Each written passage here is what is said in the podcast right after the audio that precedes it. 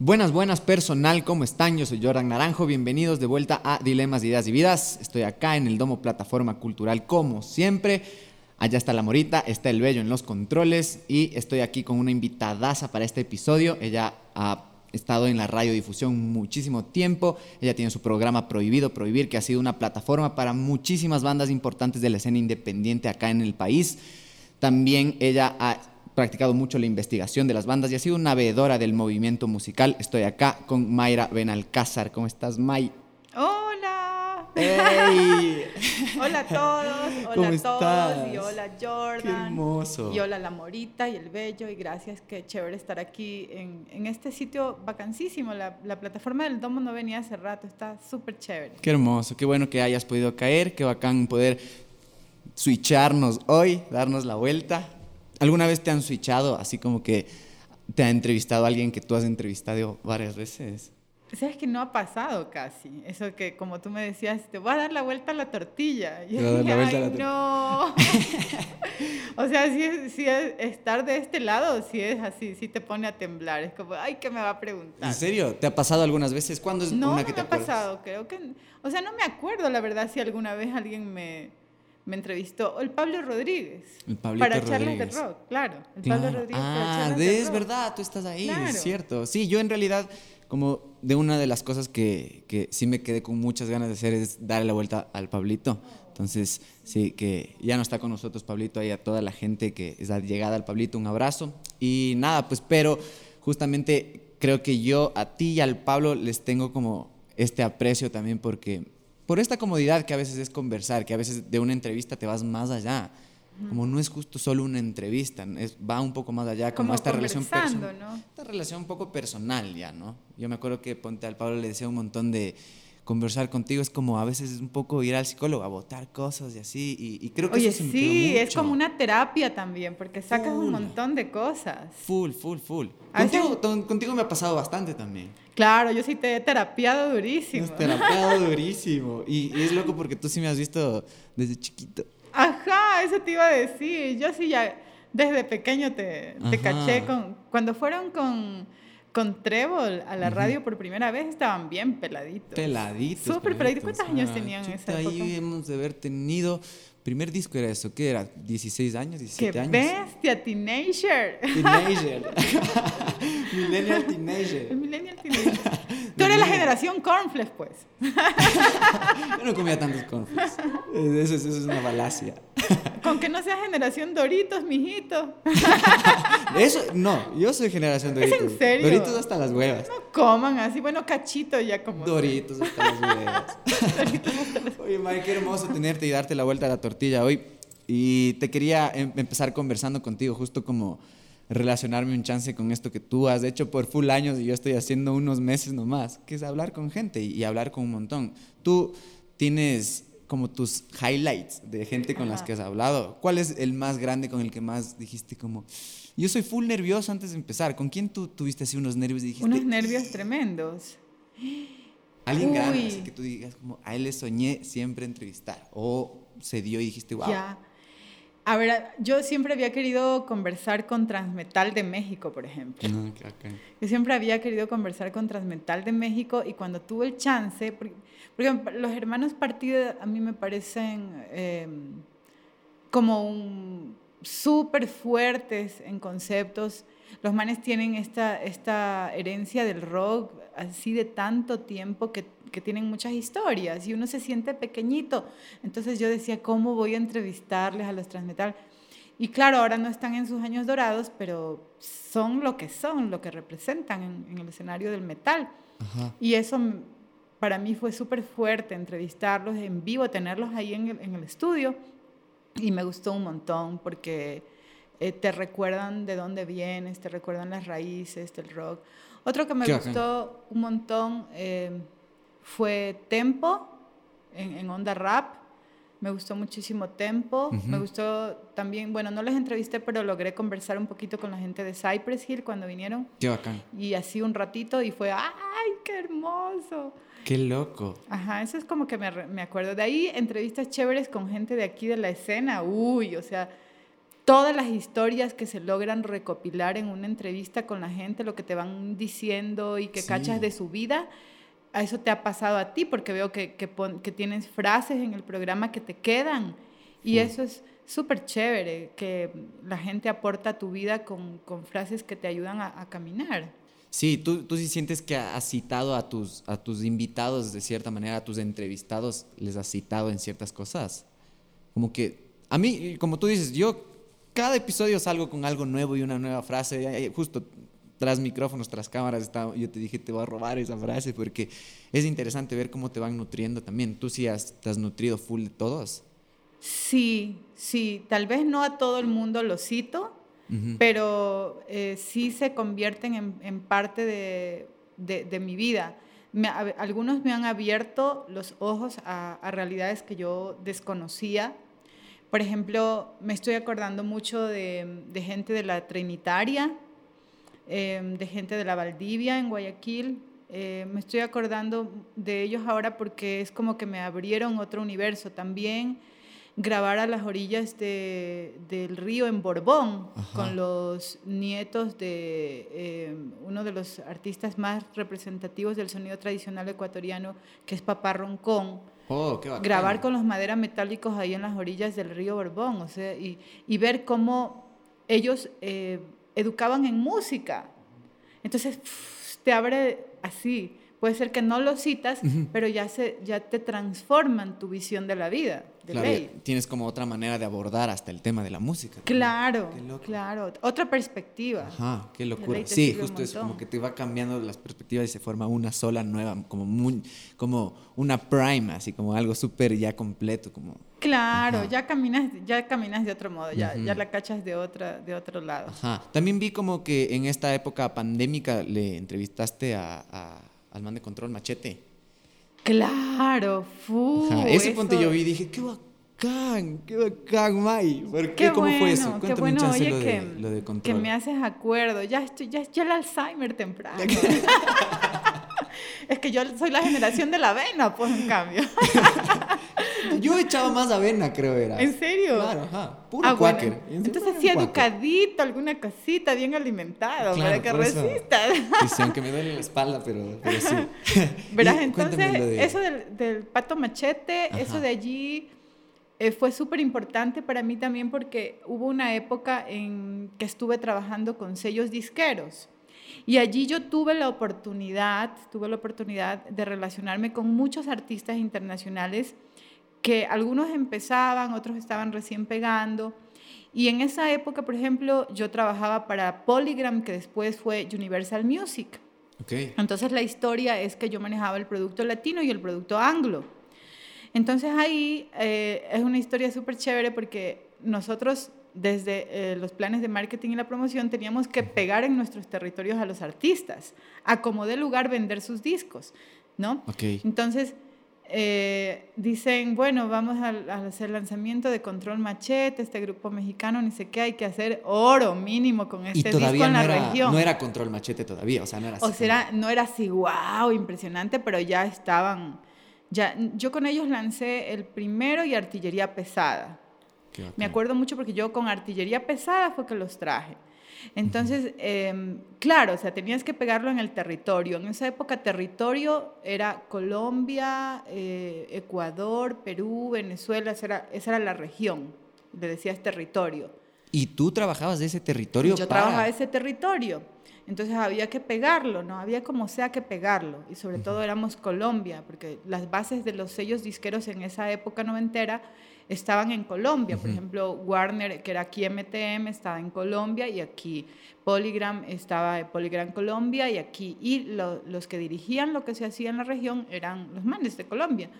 Bueno, la cuestión es que les digo que para pegarlo lo más fácil era poder traer al artista, pero imagínate qué difícil que era para un promotor lograr que, que, el sello te diga, claro, yo te lo pongo para, para gira o de medios o para promo en tu territorio. Claro. ¿Qué año era?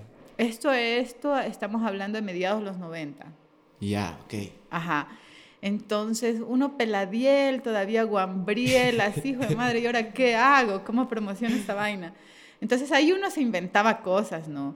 Y, y mm, yo dije, bueno, aquí hay que pegársele a algún empresario, a alguien y buscar que lo traigan al artista para pegarlo. Y yo también súper rapper, esa época también, siempre he estado entre el rock y el rap, ¿no?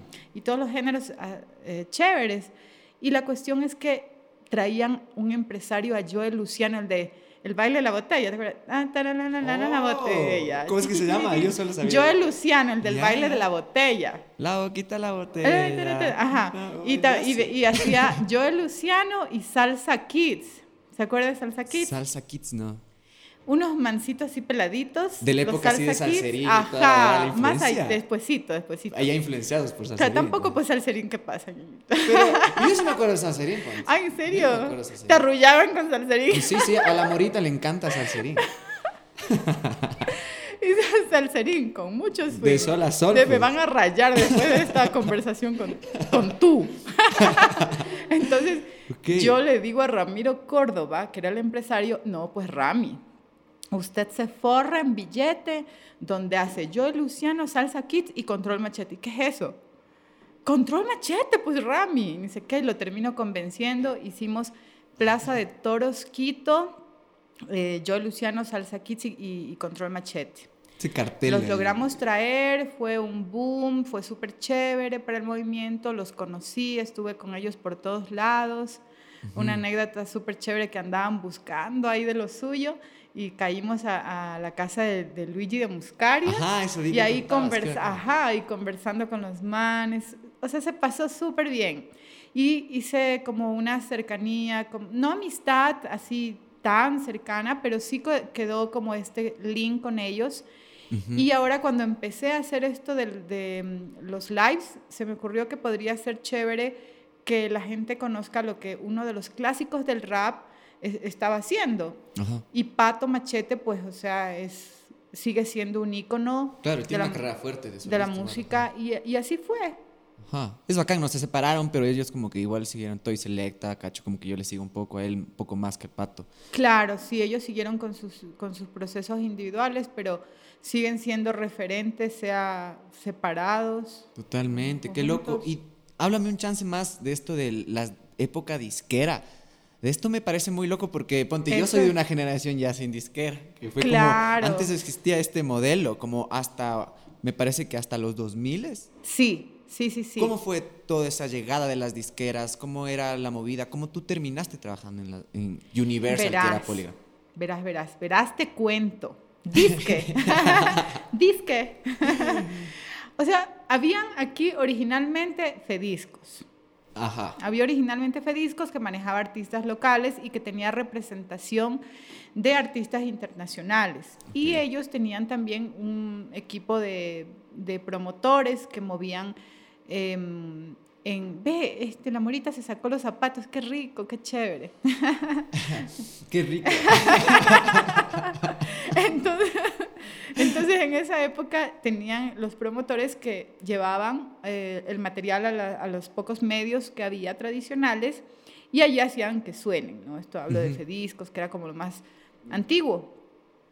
Después, las disqueras empezaron a poner representaciones en el país. Eh, me acuerdo mucho de BMG. BMG era una de las más antiguas. BMG tenía terciopelados en esa época, por ejemplo. Eh, BMG eh, entró al país eh, de la mano de Polygram. O sea, mejor dicho, BMG estaba primero y luego Polygram entró de la mano de BMG y de hecho compartíamos la oficina BMG y Polygram, que luego fue Universal Music. O sea, todavía no existía un Universal, eran solo mm, como... O sea, es que lo que pasa es que Polygram es lo que era Universal, solo se cambiaron de nombre, ah, fueron absorbidos. Pero en esa época, bueno, de los más clásicos era don Gonzalo Jiménez, que él tenía eh, la representación de Warner a través de MTM, que era Música, Talento y Mercadeo de Colombia. Entonces ellos abrieron aquí, estaba Discos MTM, que era como lo más antiguo y clásico, que tenía todas las filiales de, y subfiliales de Warner. Era Wea Latina, era eh, un montón de sellos. Allí yo conocí un montón de sellos independientes del mundo increíbles que estaban de la mano de, Warner, por ejemplo, Non Such Records, de donde salió, de donde salía gente como Michelle Nayosello, por ejemplo, que eran cosas espectaculares en música del mundo y que acá no se, no se mercadeaban. Entonces estaba Discos MTM con toda esa, esa onda. Este, luego entró Sony también, tenías BMG, tenías em, Polygram, esos eran los grandes sellos. Y trabajaban de la mano con las eh, tiendas de discos que en esa época habían bastantes, había audio video y habían un montón en el país de otros chiquitos. Ajá. Aquí como que fue full popular el Tower Records, creo, ¿no? Tower es posterior, claro. Ah, Primero fue audio video, que estaba aquí en Quito estaba en la Amazonas, pero tenía también otros lados. Habían varias tiendas de discos con las que se trabajaba.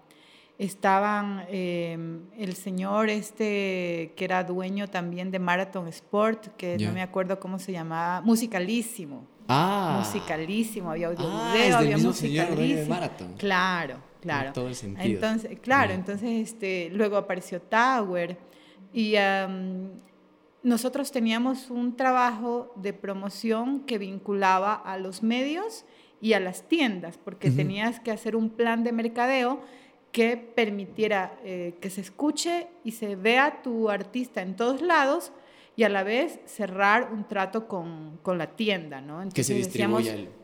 Mire, Jaime, le decía el de audio video, no, es que eso yo que voy a vender, esa cosa que me traes tan rara. Me decían, no, no, es que le prometo que yo voy a hacer un plan de mercadeo increíble. Esto va a sonar, vea, en cinco radios, en dos canales, yo tengo este plan armado, entonces, ¿cuántos discos me va a pedir? Oh, claro, entonces era, montabas planes de mercadeo, era un trabajo súper fuerte, pero hermosísimo. Este, me acuerdo que lancé en esa época, eh, esa época cosas chistosas como Hanson, un bop. Eso fue chistosísimo. Me tocaba lanzar un grupo de unos peladitos que se llamaban Hanson, unos gringos ahí que la movían duro y mm, el tema de éxito era un bop. Ya. Un bop.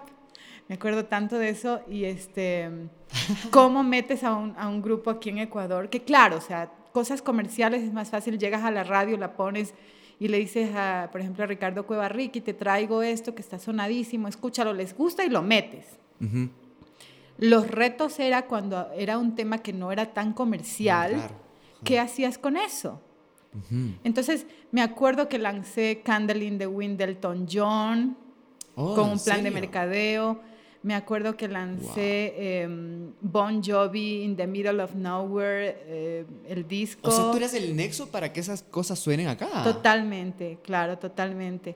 Me acuerdo que lanzamos Slang de Def Leppard y trajimos a Def Leppard a, show en Ecuador, eh, parte de la gira que, que vino Colombia, Chile, que se canceló. ¿Y cómo tú te metiste en eso? ¿Cómo acabaste ahí? Claro. Eh, tenía contacto siempre yo con, con, con, toda la gente, ¿no? Entonces, por ejemplo, para, para Polygram era Claudia Olmedo, que ella era manager de artistas, una amiga muy querida, y ella fue la primera promotora, la única promotora para territorio de Polygram, el inicio de Universal Music. Entonces la Claudia Olmedo me llama y me dice, yo estoy solita haciendo esto, yo manejo mucho tropical, yo estoy aquí, que sí, que salsa kids la vaina. Y Proyecto 1 era nuestro también, giré con Proyecto 1, que me ha encantado, claro, Maggi Juan es increíble.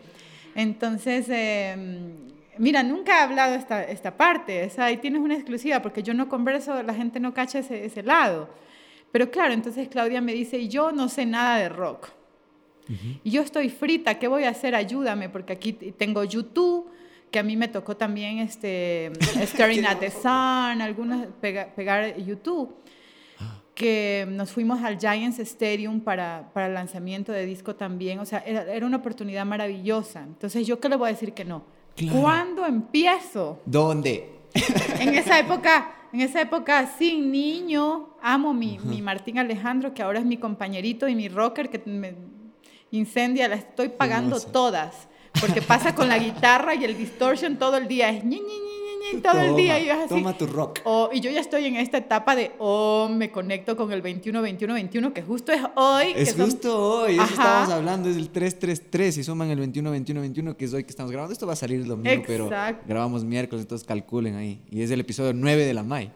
Entonces todo suma 9. Y ahí está el Martín, mientras yo estoy om Martín Alejandro, y yo así como, Entonces, tú, tú, tú causaste mi hijo en esa época, claro, y en esa época no estaba, entonces me dicen, ve, vamos a irnos de gira con artistas, hay que hacer planes de mercadeo, hay que sonarlos en la radio, ¡uh! ¿Quién pidió pollo? Ahí voy yo. Así fue como entré y, y, fue maravilloso. O sea, o, o sea, tú ya entraste a camellar con nombres grandes. Claro, claro, totalmente. O sea, Em, nos tocaba pegar, era la responsable de que en Ecuador todo lo que escucharon sonando de YouTube, de Bon Jovi, de Def Leppard, de cuando murió Michael Hutchins de Inexcess, esa última entrevista que dio Michael Hutchins se la di yo a la JC Radio La Bruja, pues en esa época, em, y de ahí murió. ¡Qué foco! ¡Qué brutal! Ajá. Oye, ¿y cómo es eh, toda esta nota de la disquera? ¿Cómo, cómo, desde tu perspectiva, cómo influyó? ¿Qué tanto se vio afectada la escena aquí con la huida de las disqueras? Claro, bueno, em, la verdad es que los sellos disqueros nunca tuvieron una prioridad de explorar el territorio para eh, sacar producto local y representarlo fuera, ni siquiera para sacar producto local y representarlo aquí mismo. Eso en un inicio nunca, nunca sucedió. Los sellos disqueros en, Ecuador, eh, en, bueno, en Colombia un poco distinto, sí se firmó algunas cosas. En Ecuador era muy distinto. En Ecuador la, gente no estaba en ese afán. ¿Por qué? Porque las directrices eh, internacionales de estos sellos eh, venían ya marcadas con las prioridades. Entonces la prioridad 1A era la lista, de hecho te mandaban una lista que se llamaba prioridades. Entonces, prioridades, y de hecho esa lista tú la imprimías y la, y la, llevabas con los discos a todas las radios. Entonces, Francisco Estéreo, llevas la lista de prioridades y, te la y se las pegabas en la cabina. Si corrías con suerte de ser súper cercano con, por tu trabajo con los compañeros de la radio, te pegaban el todo, decía prioridades Polygram. Y ahí estaban todas tus canciones y aquí todos tus discos y a sonar de Flepar y a sonar Proyecto 1 y a sonar, pero no tenías una, una lista de prioridades ecuatorianas. Eso no existía para los sellos Nunca llegó a existir. Sí. Em, recuerdo mucho, entonces em, logré convencer, antes de ser Polygram, ahí es cuando yo conozco a Claudio Olmedo, antes de ser Polygram, Claudio Olmedo era la promotora de don Gonzalo Jiménez en MTE, MTM, que era Warner.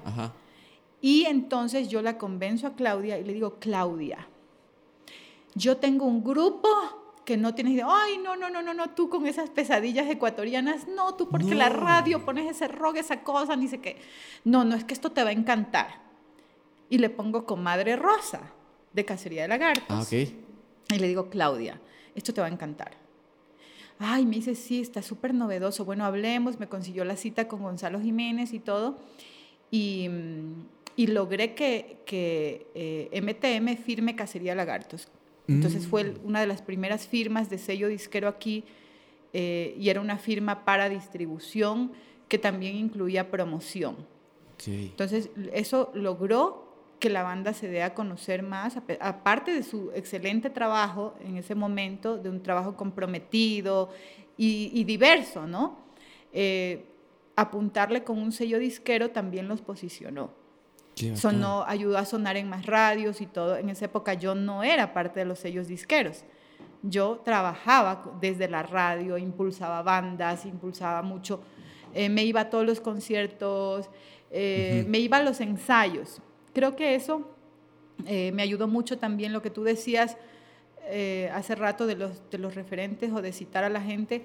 A mí también me dio una visión distinta del escenario eh, rockero ecuatoriano y rapero ecuatoriano.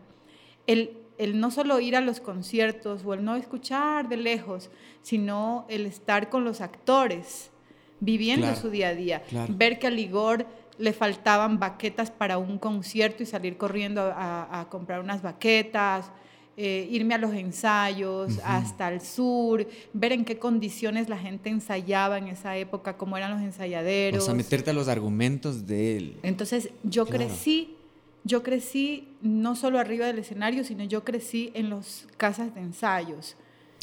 La gente debe recordar como yo en esa época iba mucho a, las casas de ensayos. ¿Y cuántos años tenías ahí? Futa, yo era teenager, pues. Yo era como tú, la generación del cornflakes.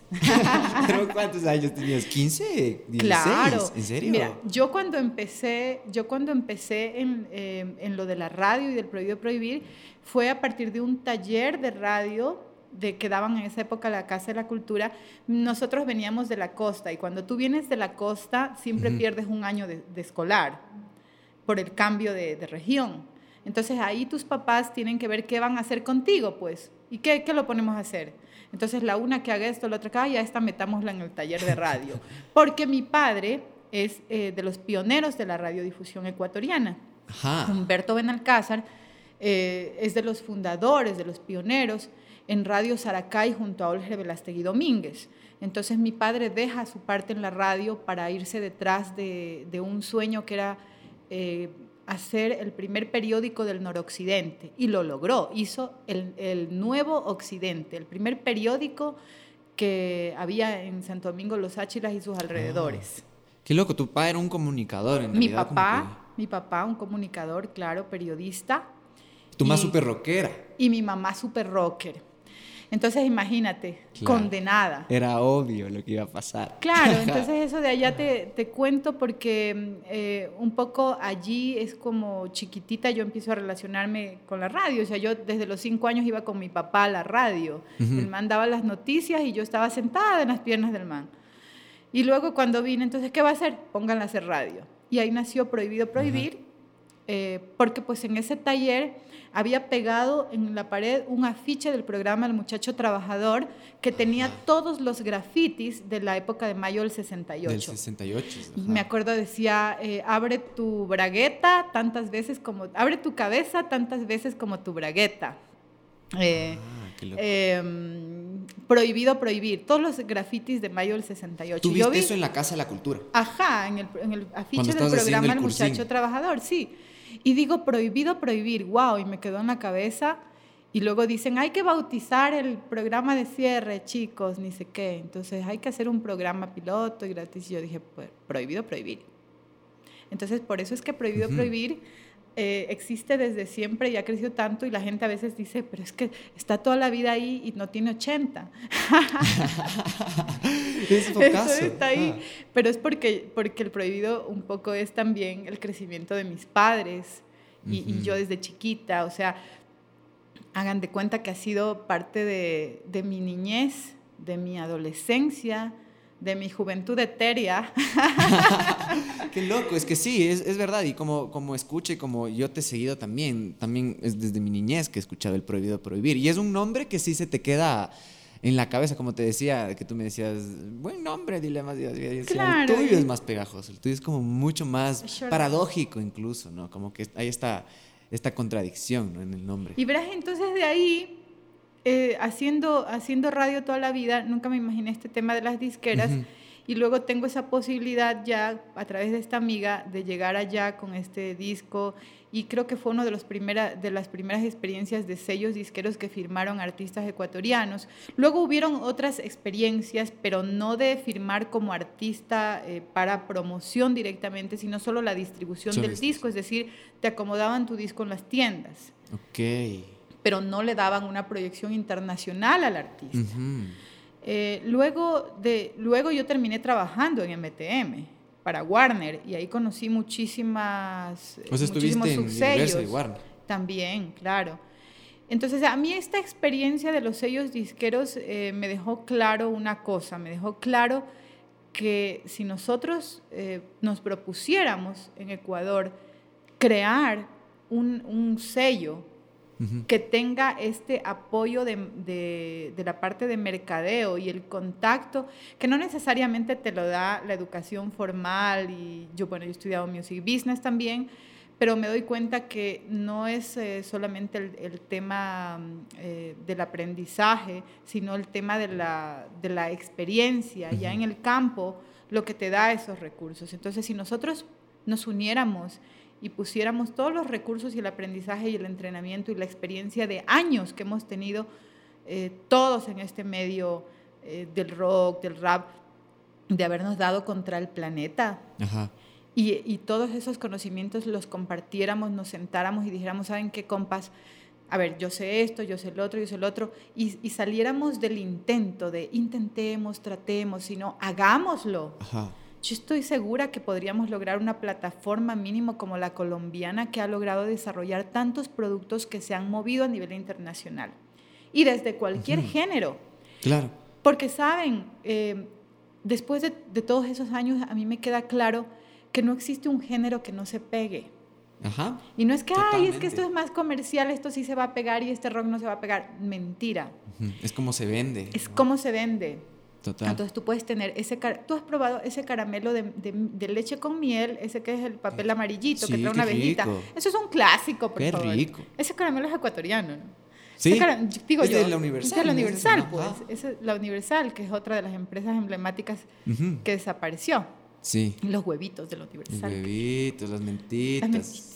Claro, clásicos. Con las mentas no hacías con el papel de menta que ponías amor, que unías las palabras. Nunca aprendiste no, a hacer no, esta no. generación Ahí sí ya no. Ahí sí ya no, ya no llegué. no llegaba entonces, todavía. entonces, claro, eh, tú puedes como salir del intento y más bien buscar cómo vender ese producto. Entonces, uh -huh. el caramelo, por ejemplo, tú tienes un caramelo delicioso y lo puedes vender en papel periódico, en hoja verde, o le puedes poner el empaque que tú quieras. Uh -huh.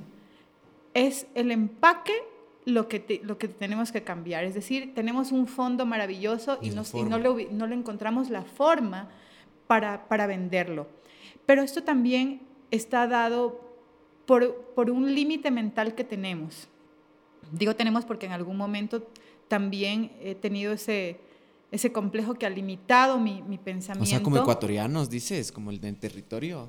Eh, sí, sí, sí, como, como ecuatorianos en general, pero también desde el movimiento, desde este movimiento de, de rock, desde este movimiento de rap, desde este movimiento de músicas, de músicas eh, contemporáneas, que ya no son tan contemporáneas. Yo los sigo llamando desde los 90 para acá contemporáneos, a pesar de las décadas que ya tiene encima. Siento que no, que hemos crecido, pero que no nos hemos desarrollado. Es decir, no hemos explorado eh, nuevas alternativas que nos permitan romper paradigmas y, y Sí. ven- y vendernos. ¿Por qué? Porque le tenemos miedo a la venta. Es- Porque esa palabra de, ay, lo comercial, Exacto. ya, yo también lo he usado.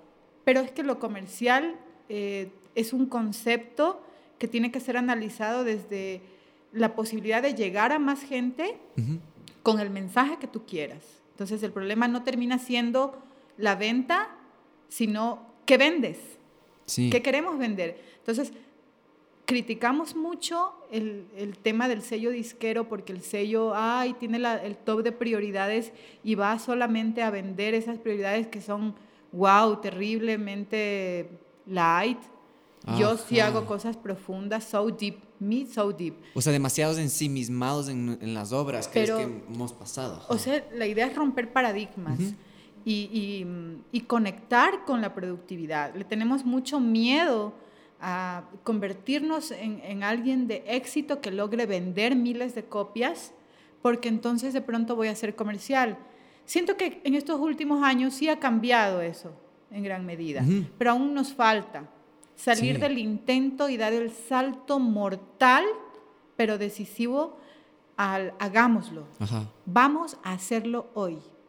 Qué Diría. Rage Against the Machine, what better place than here, what better time than now. ¿no? Totalmente, Qué, qué loco. mejor Ajá. tiempo que aquí, qué mejor momento que ahora. Y tú, por, y tú debes saber por qué fue ese punto de quiebre que se fueron las disqueras. Yo como que sé un poco de la historia, pero no sé exactamente cómo fue ese momento. Cómo fue ese momento de que, ¡pum!, se fueron. Algunas bandas se beneficiaron de que estuvieran acá, pero después nadie tuvo la suerte de tener ese beneficio, ¿no? ¿Cómo fue ese, esa huida? El quiebre fue a nivel mundial, ¿no? Hubo un quiebre a nivel mundial para cuando rompieron las- los sellos, yo ya no estaba en, en, en Polygram, eh, Polygram pasa a ser Universal Music, yo salgo de la compañía y yo estaba en la Metro.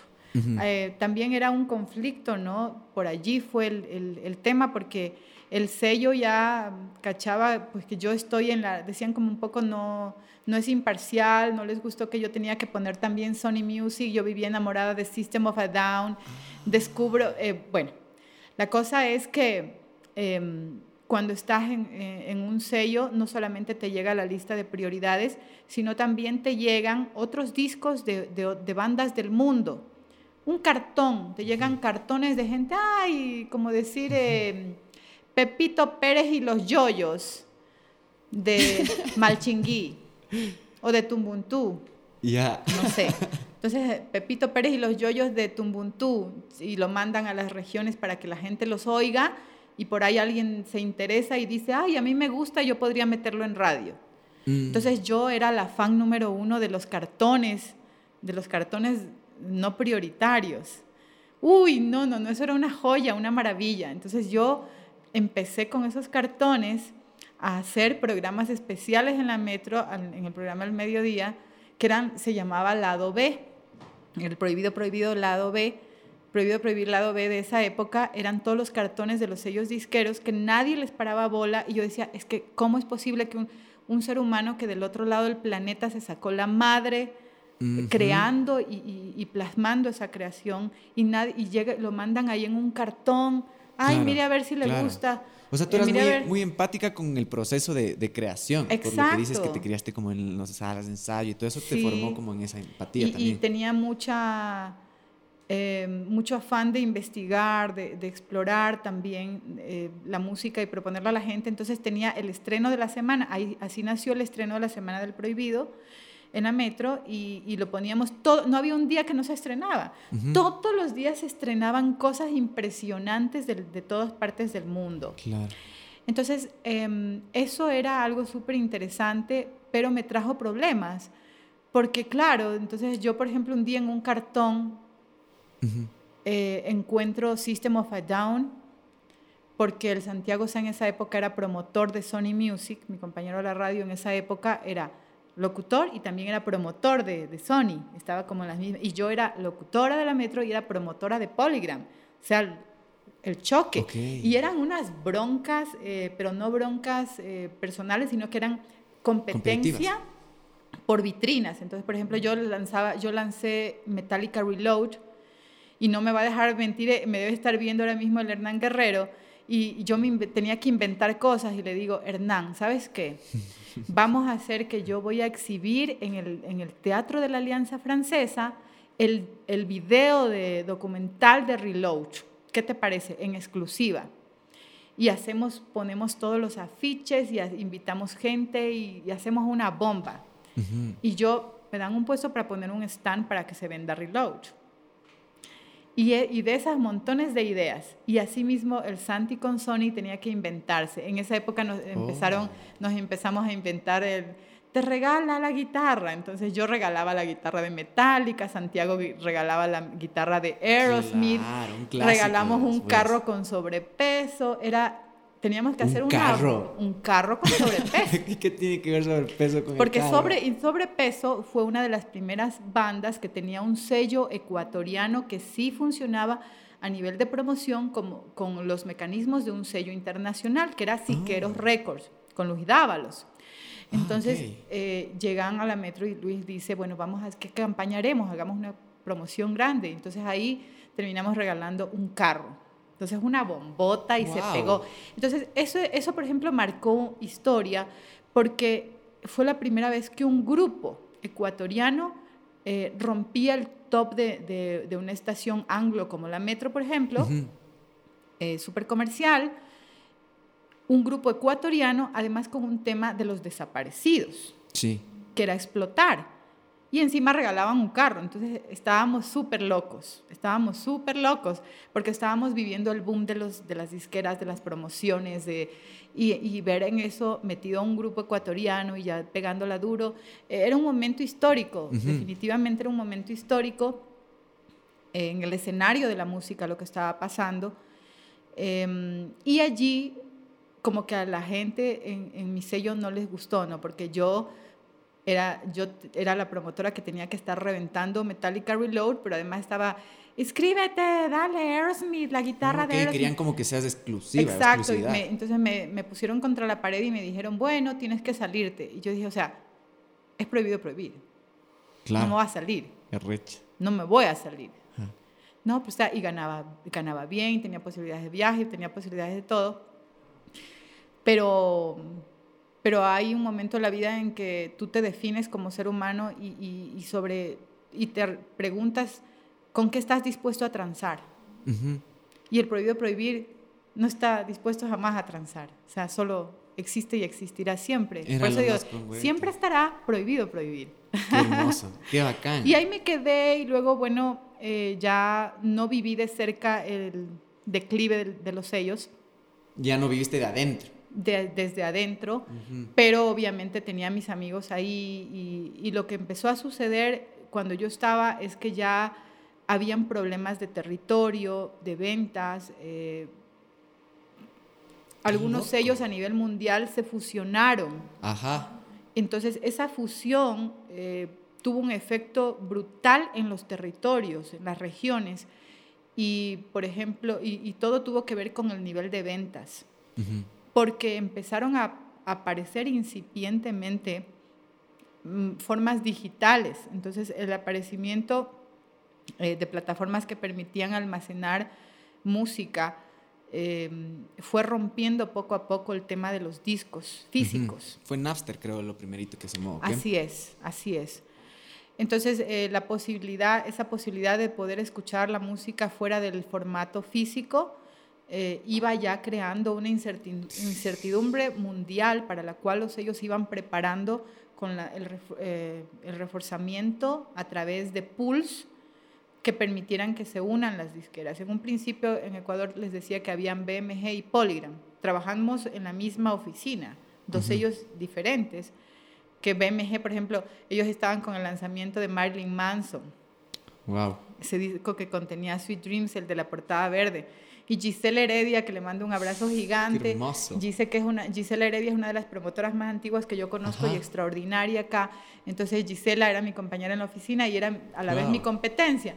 Y Gise, y manejaba más eh, románticos, eh, a, ella hizo cosas impresionantes realmente. Creo, por ejemplo, ella convirtió en éxito un artista mexicano que se llama Gustavo Lara, gran amigo que lo quiero mucho.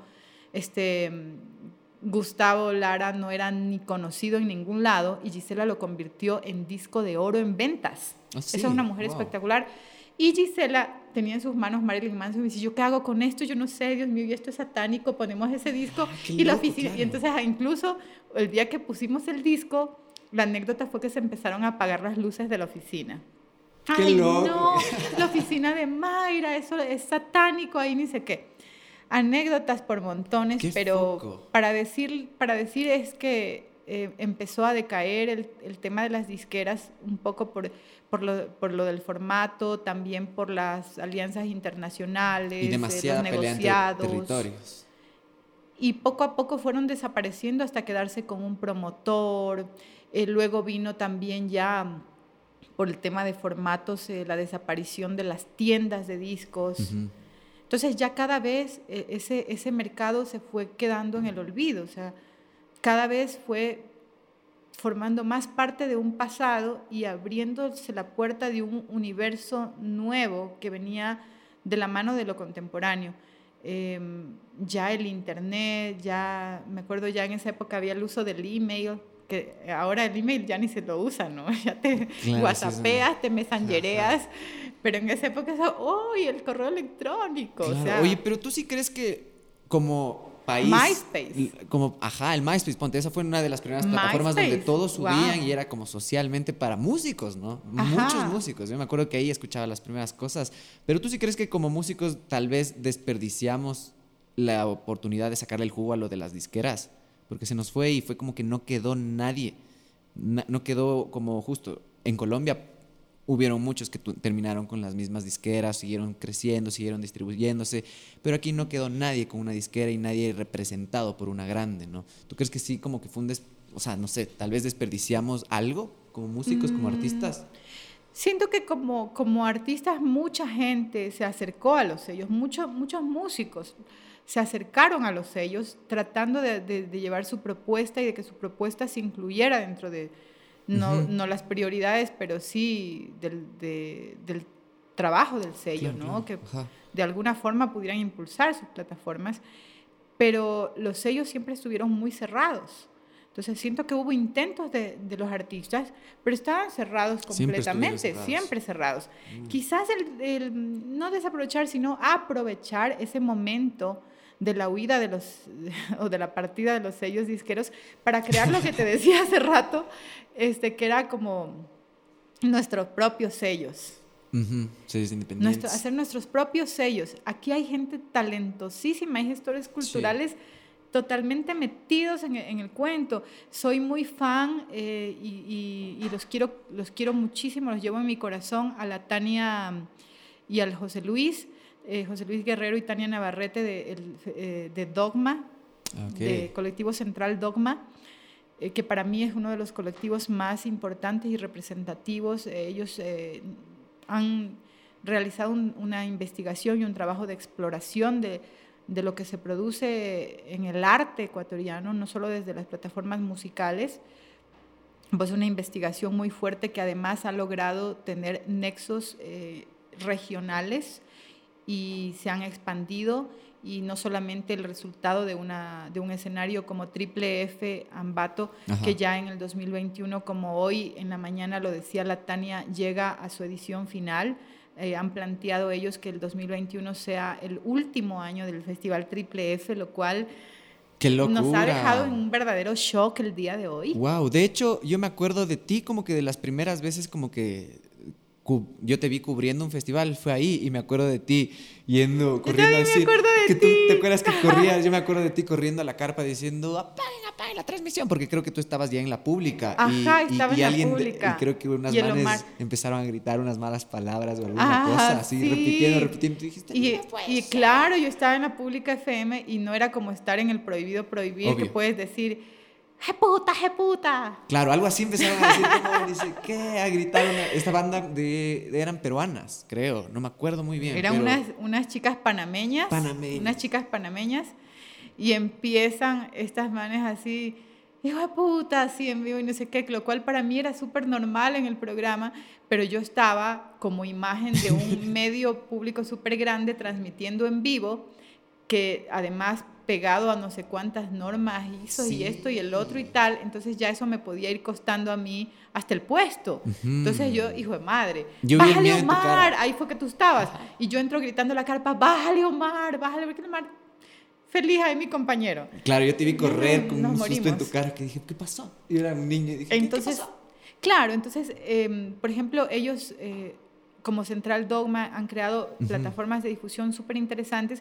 Siento que esta gente talentosa como ellos y otras personas que también le apuestan mucho eh, a la escena, en algún momento quizás eh, se pudo aprovechar todo, todos estos talentos eh, y confluir en una propuesta de un sello nacional eh, que aglutine a diversos géneros. Es un poco mi sueño. Sí. Es, es un poco mi sueño de, de perrito, huérfano.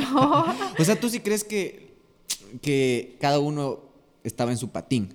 Eso fue lo que pasó. Sí, yo siento que cada uno estaba en su patín. Hubo momentos en los que logramos unirnos para algunas cosas, pero siento que, que también, eh, y, y, no es juzgable, digamos, eh, porque llega un momento en que tú tienes que responder por ti y por tu trabajo.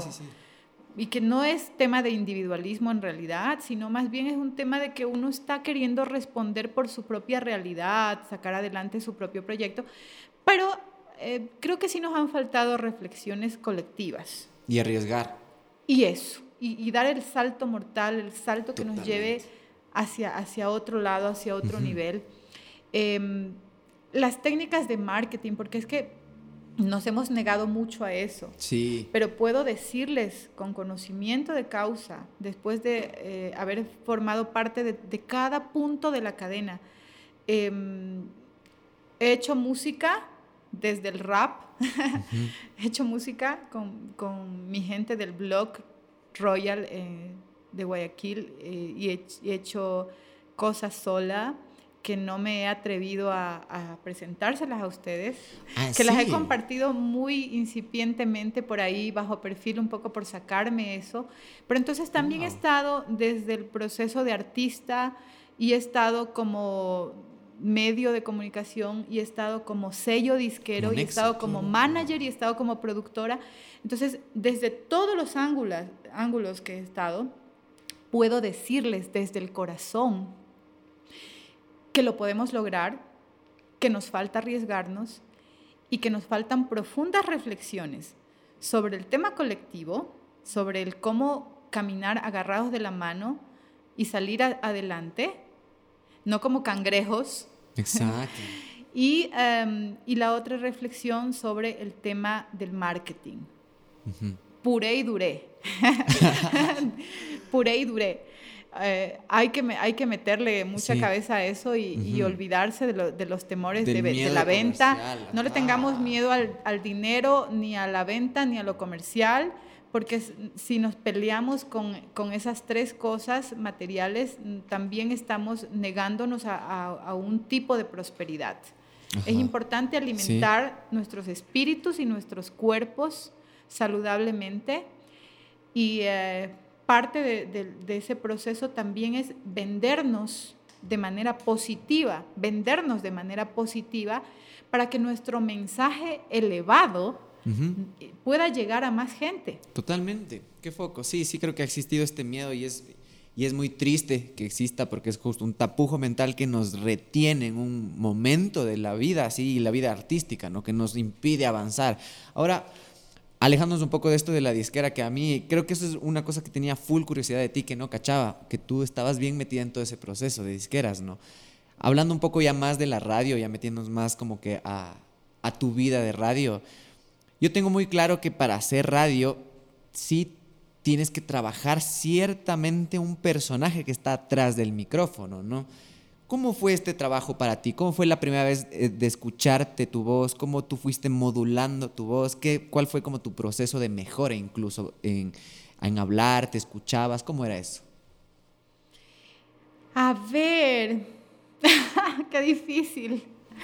es que tú eras un personaje. Yo, yo me acuerdo cuando te escuchaba, eh, ya era escuchar como escucharle a Edwin Poveda, ponte. Escucharte a ti, escucharle al Diego Titi incluso. Entonces como que ya te relacionas de una manera súper distinta con la voz y como que tratas de transmitir otra cosa, una calidez. ¿Tú fuiste mejorando eso o solo eras muy natural? O sea, hay cosas que empezaste a omitir. Me costó mucho eh, ir dominando mi acento costeño. Ajá. no porque no lo quiera, ¿no? No porque no lo quiera, porque es parte de mi raíz. Yo soy serracosteña, sino eh, porque mm, consideraba yo que, que, tenía que tener un acento un poquito más neutro. Si, si hablamos de eso de trabajar eh, la voz, más bien trabajé un poco en eso. ¿Cómo hiciste eso?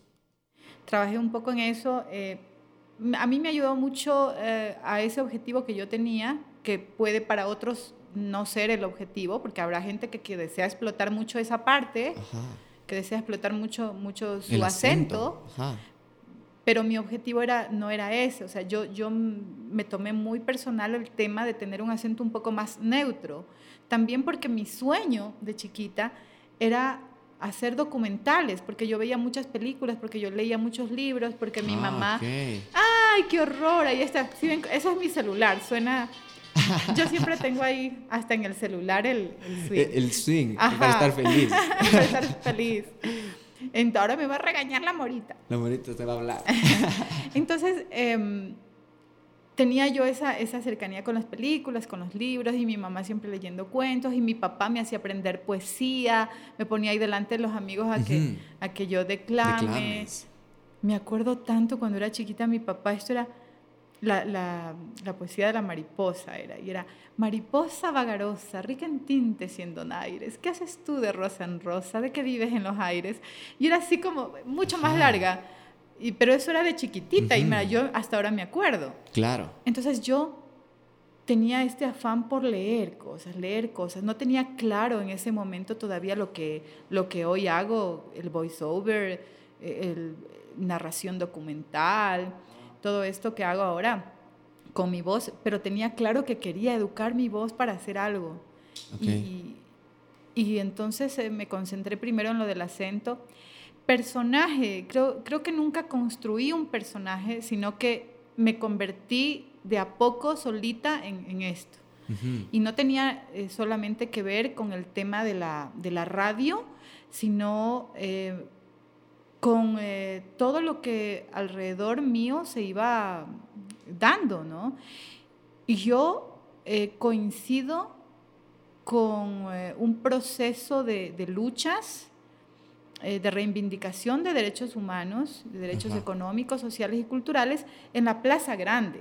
Claro, el proceso Plaza Grande. así le he llamado yo. Tú, o sea, más que nada como que Plaza Grande. fuiste en una búsqueda de qué hablar, creo yo, como que tú buscaste una identidad, creo que lo hablas justamente en esto, en alguna charla que das de esto de digitalizar los medios. Ahora, que hay que buscar esta identidad y buscar transmitir eso y ser full sincero con uno mismo de qué es lo que es uno y qué es lo que le representa, como esta congruencia, ¿no? Tú estuviste bien metida en este proceso Plaza Grande, que es como algo que marca tu vida, ¿no? Sí, así ya, así lo, he llamado, eh, justo cuando, cuando pasó este tema de la pandemia, cuando salí de, de los medios públicos y, y, me tocó enfrentar desde otra, desde otro desde otra vereda. Me tocó cruzarme la vereda y, saludar a mi público desde la otra vereda. Entonces me empecé a, cuestionar muchas cosas, a reflexionar sobre mi vida, sobre lo que había hecho. Y allí es cuando surge esto que le empiezo a llamar el proceso Plaza Grande. Y es lo que vengo un poco tratando de contarle a la gente desde diferentes espacios, porque es un momento histórico que no se ha compartido. Entonces yo siento desde lo que he vivido que el rock tiene en el Ecuador otra cara, que el rock eh, de los 90 eh, tiene una, un posicionamiento y, surge de la mano de las luchas sociales. Entonces, eh, en esa época yo era muy pequeñita, yo tenía 11 años cuando estaba ya en la concha acústica de la, de la Villaflora, de la mano del Diego Brito. Tú tenías 11 años cuando yo ya tenía estuviste 11 años. ¿Y estuviste de presentadora? Eh, a los 13 estaba de presentadora. ¿A los 13 años? Sí, de la, de la concha acústica de, de la Villa Flora. claro. Y yo siempre fui como más desarrollada. Uno en la costa se desarrolla más, más rápido. Pues. A, los nueve, a ver la infidencia, pues yo a los 9 años ya estaba, pero ya. Edad y peso reglamentario. De para presentar. Buenazo. Oye, y, justo te llevan a ser presentadora de... Pero ya a los 13. A los, 11 tenía esta cercanía eh, de los procesos sociales por, temas familiares eh, que fui confluyendo a la Plaza Grande y allí yo conocí a Jaime Guevara. Por ejemplo, Jaime Guevara a mí me conoce toda la vida desde chiquita. Niñita, wow. Ajá, y y luego ya en la preadolescencia yo coincido también con gente de derechos humanos y mi adolescencia estuvo marcada por la lucha de derechos humanos y mi proceso dentro de la Asamblea Permanente de Derechos Humanos. Entonces para mí era muy difícil eh, en esa época porque cuando tú eres menor de edad te andan atrás. Por suerte mi madre, yo recuerdo tanto que una vez nos encadenamos en la Plaza Grande, en el Monumento a la Libertad, nos encadenamos y permanecimos ahí como una semana. Y mi mamá me llevaba en un termo el cafecito. O sea, yo, mi mamá es, mi héroe. Es increíble lo que han tenido que, sufrir conmigo y, este, y no paran todavía de sufrir, ¿no?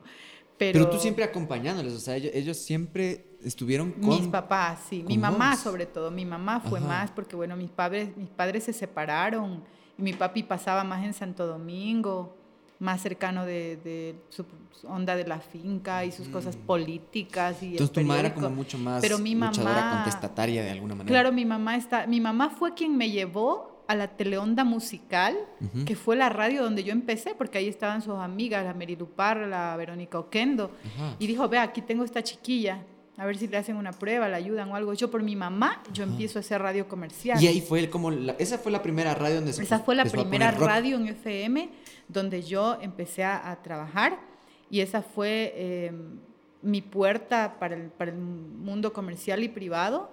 pero, pero yo siempre utilicé todos los espacios para, para llevar la gente conmigo.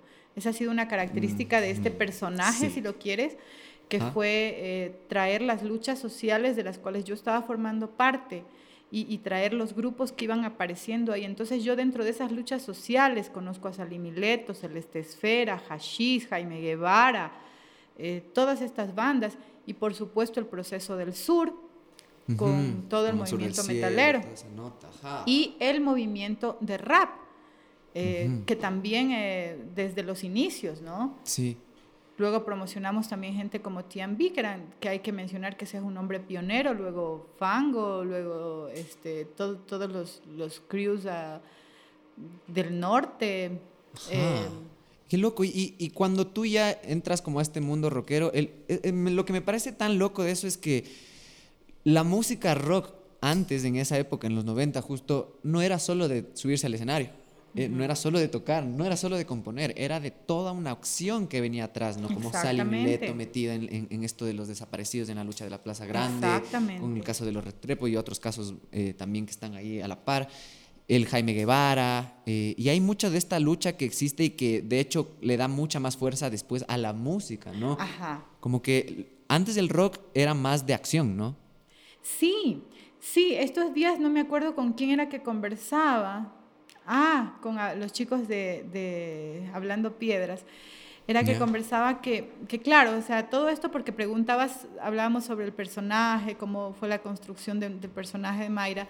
Y en realidad yo siento que no era, no es que yo me mm, construí un personaje, sino que eh, se transformó en, en, un personaje a, a partir de, de, esos procesos. Ah, claro. Si ya no era, no era solamente una chica que aparecía en la radio presentando música, sino que era una, una chica que, que contaba historias de lo que estaba sucediendo alrededor que hablaba desde los desaparecidos, desde los asesinados y torturados en ese momento, y que también hablaba de las historias de los, de los artistas comprometidos con esas causas. Claro. Entonces, eh, y luego em, empezar a relatar sobre los conciertos y sobre espacios que en esa época no eran como hoy, como hace algún tiempo, concierto de una banda, sino que eran festivales multidisciplinarios en donde tú podías ver artistas que hacían teatro, que hacían poesía, y músicos eh, que hacían desde un pasillo hasta rock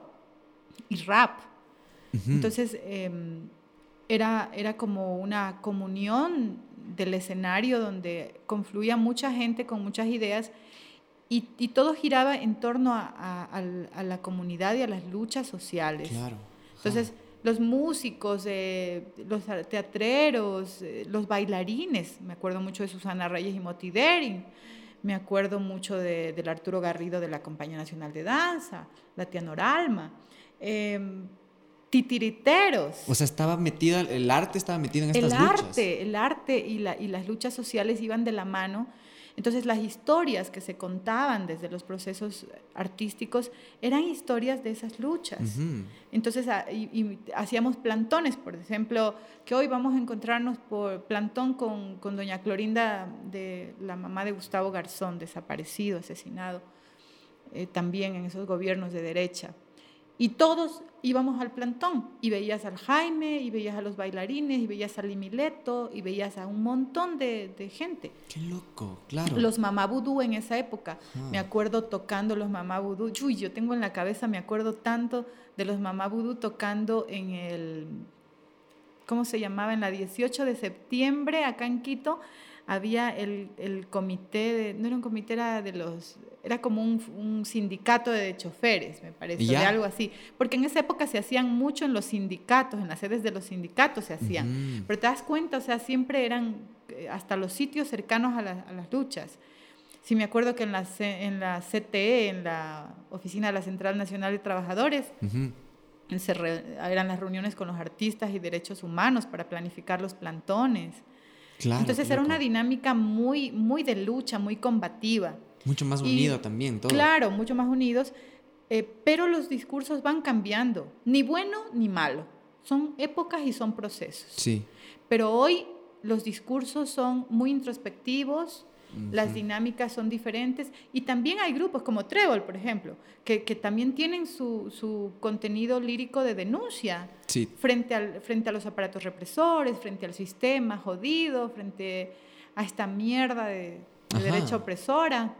Pero es lo loco Pero porque, cada uno ajá. a su, a su manera. Exacto, como que sí, yo, yo te sigo con esto de que Ponte Trébol sí es una banda que tiene mucha contestación hacia, hacia cosas con los chapas, política, transporte público, mucha, mucho, mucha ira en la, en la lírica, ¿no? Y, pero yo sí siento como que en nuestra generación falta mucho esta parte de la acción, justamente hasta por las redes, ¿no? Creo yo que sí nos ha apaciguado de cierta manera en coger nosotros la, piedra y decir, a ver, yo voy a lanzar esta primera piedra, ¿no? Como que tenemos un poco de miedo a hacerlo, creo.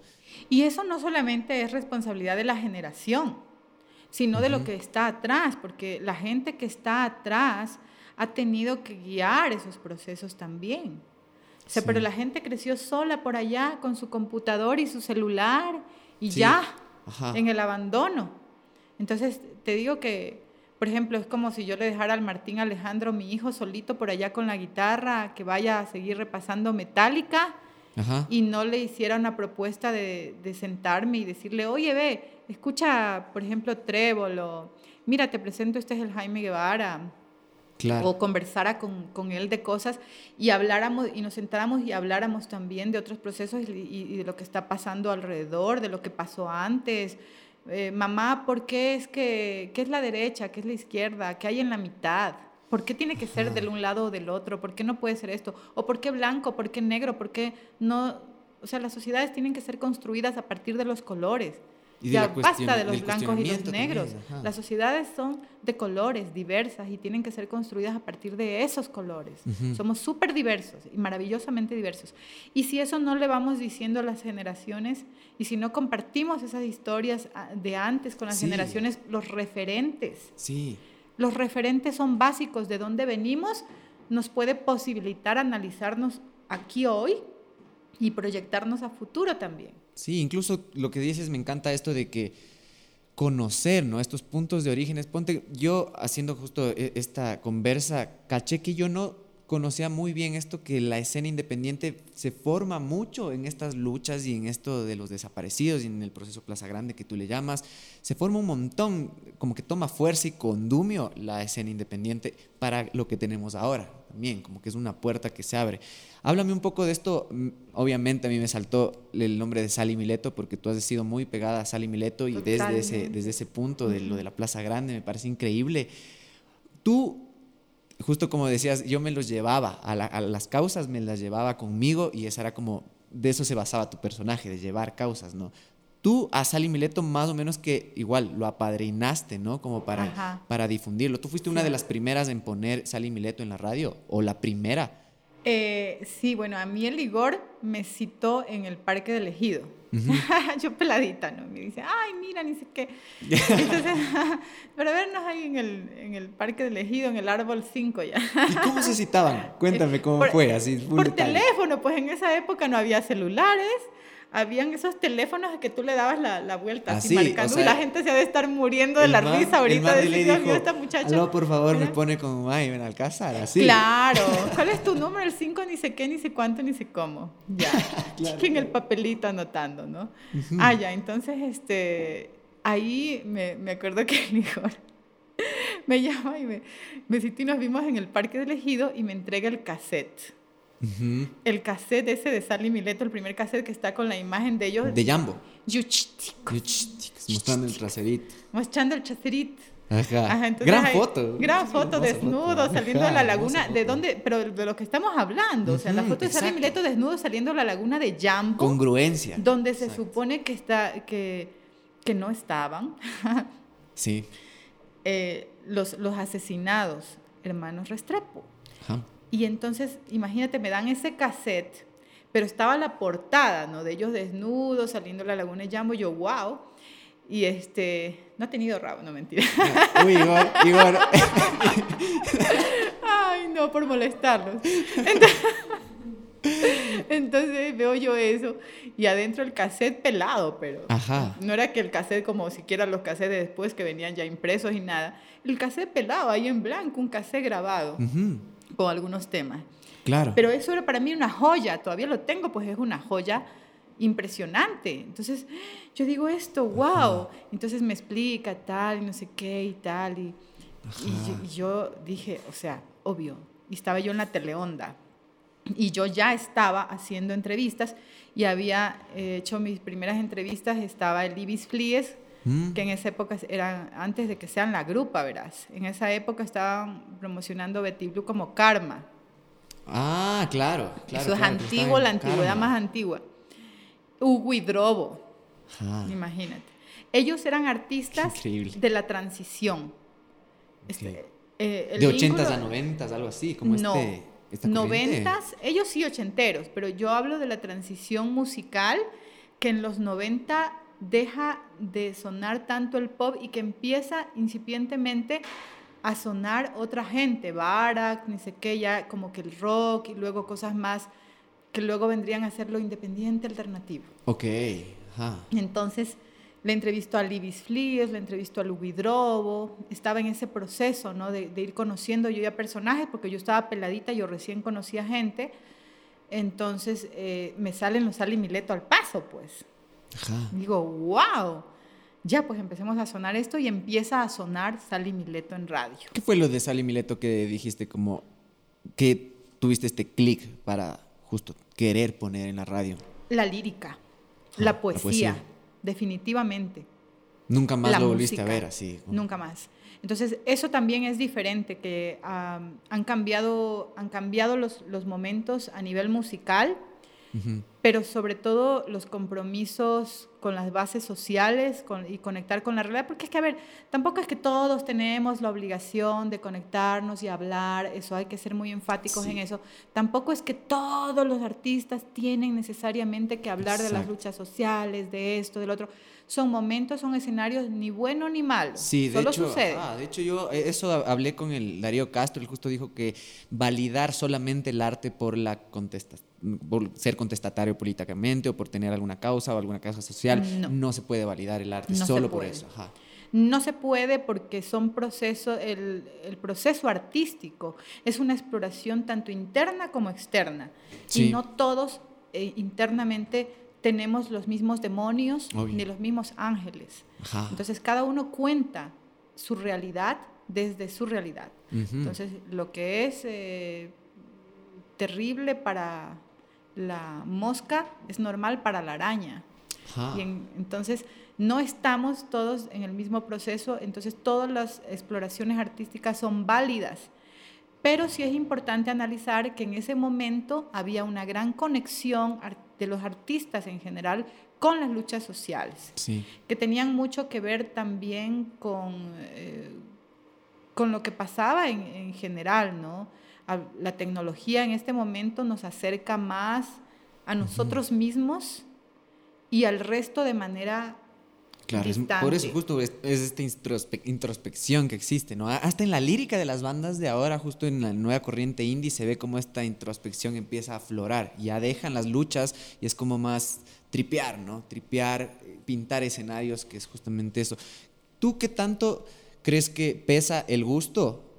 O sea, tu gusto, tu opinión personal para que difundas la música. Porque a mí se me hace loco como este poder que tú misma dices, como atrás del micrófono tienes un poder, atrás de una cámara tienes un poder. Al poner un play en una canción tienes poder. ¿Qué tanto para ti primaba ese gusto musical? ¿O si te sesgabas bastante, así como que, por ejemplo, no te gustaba algo y decías, pero igual hay que darle chance, o sea, tengo que hacer porque es mi deber. ¿Qué, tanto, cómo equilibrabas eso? Las dos cosas. A yo les voy a hacer una confesión, las confesiones de invierno. Confesiones el soldado de invierno. Ay, el soldado de invierno. bueno, no, tripeo. no, tripeas, no, tripeas Marvel así, Disney, no tripeas no tripeo los superhéroes. Eh, DC.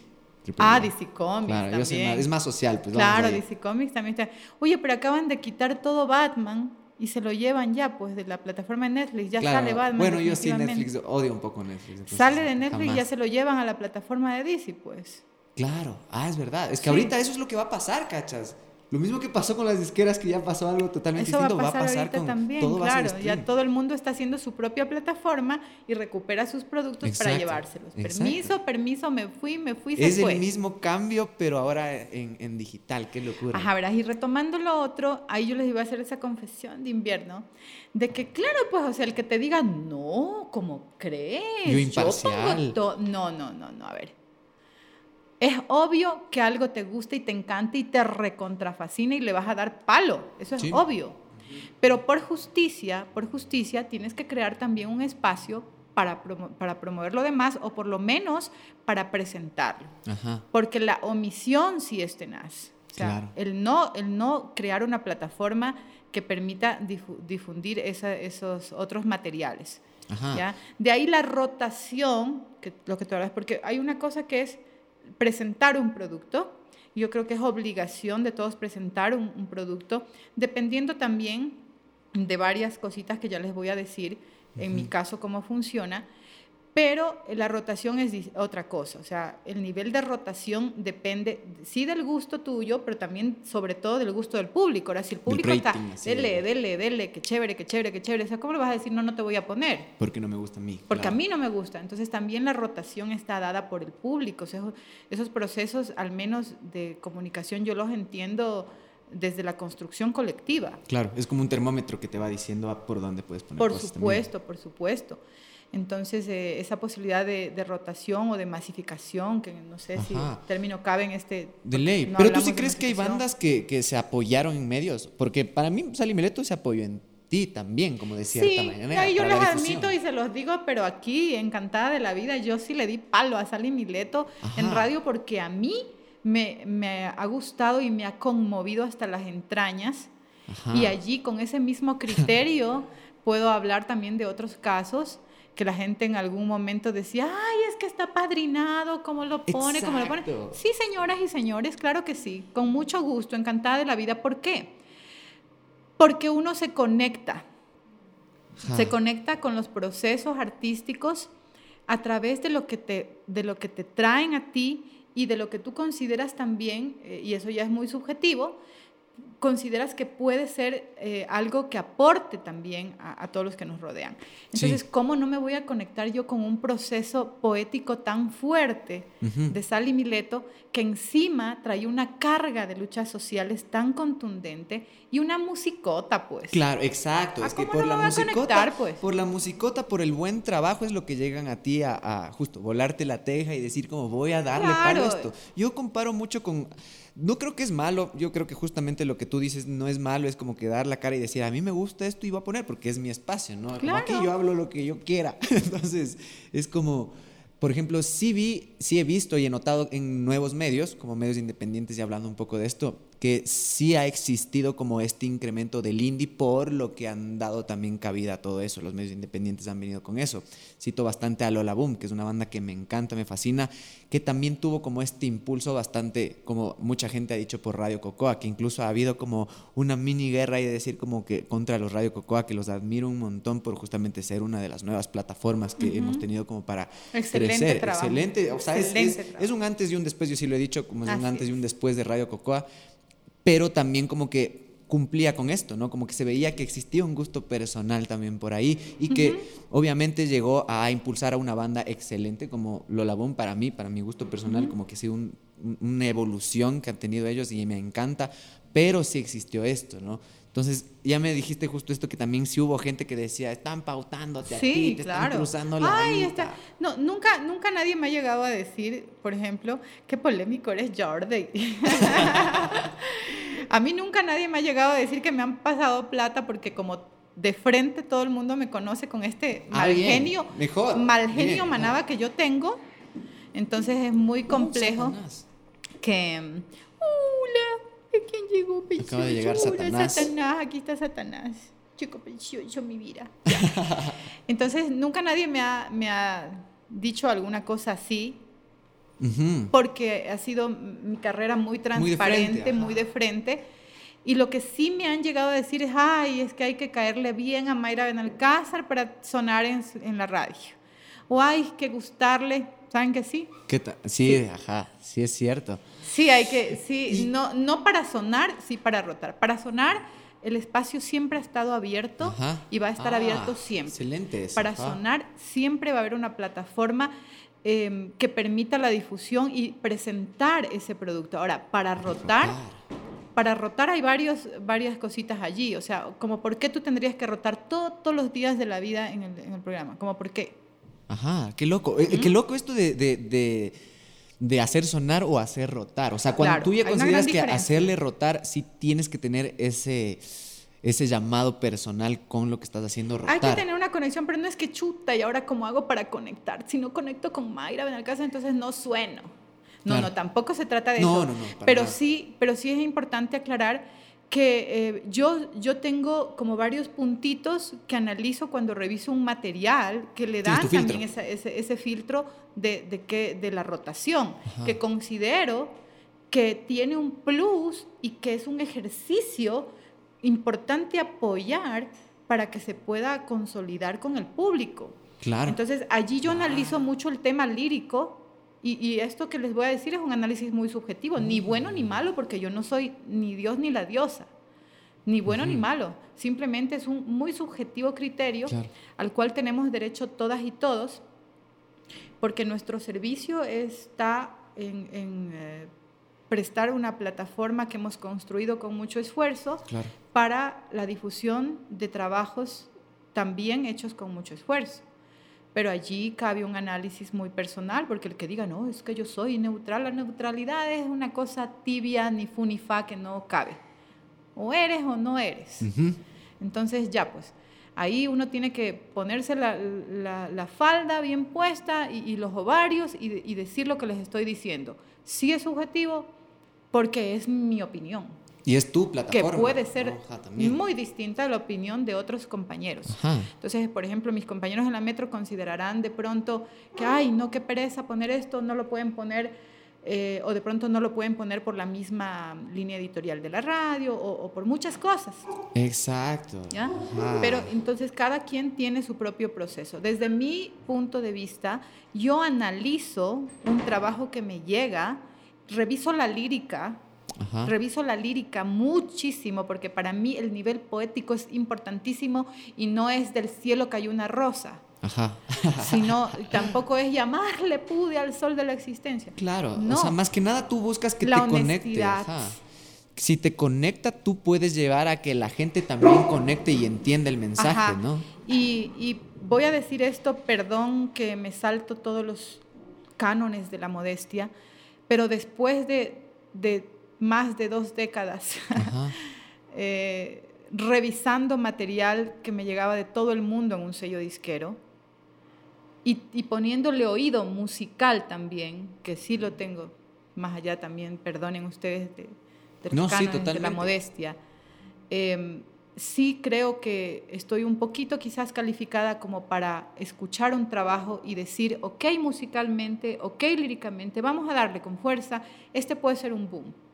Y hay que admitir que es algo muy subjetivo, porque para otra persona, en cambio, eso podría ser no, no, sonable. Digamos que con el Pablo Rodríguez coincidimos, por ejemplo, mucho a veces en decir, wow, este es un sí. boom de temporada. Los siete cañonazos bailables. Pablo, vamos a ver los siete cañonazos bailables, a ver qué tienes esta semana.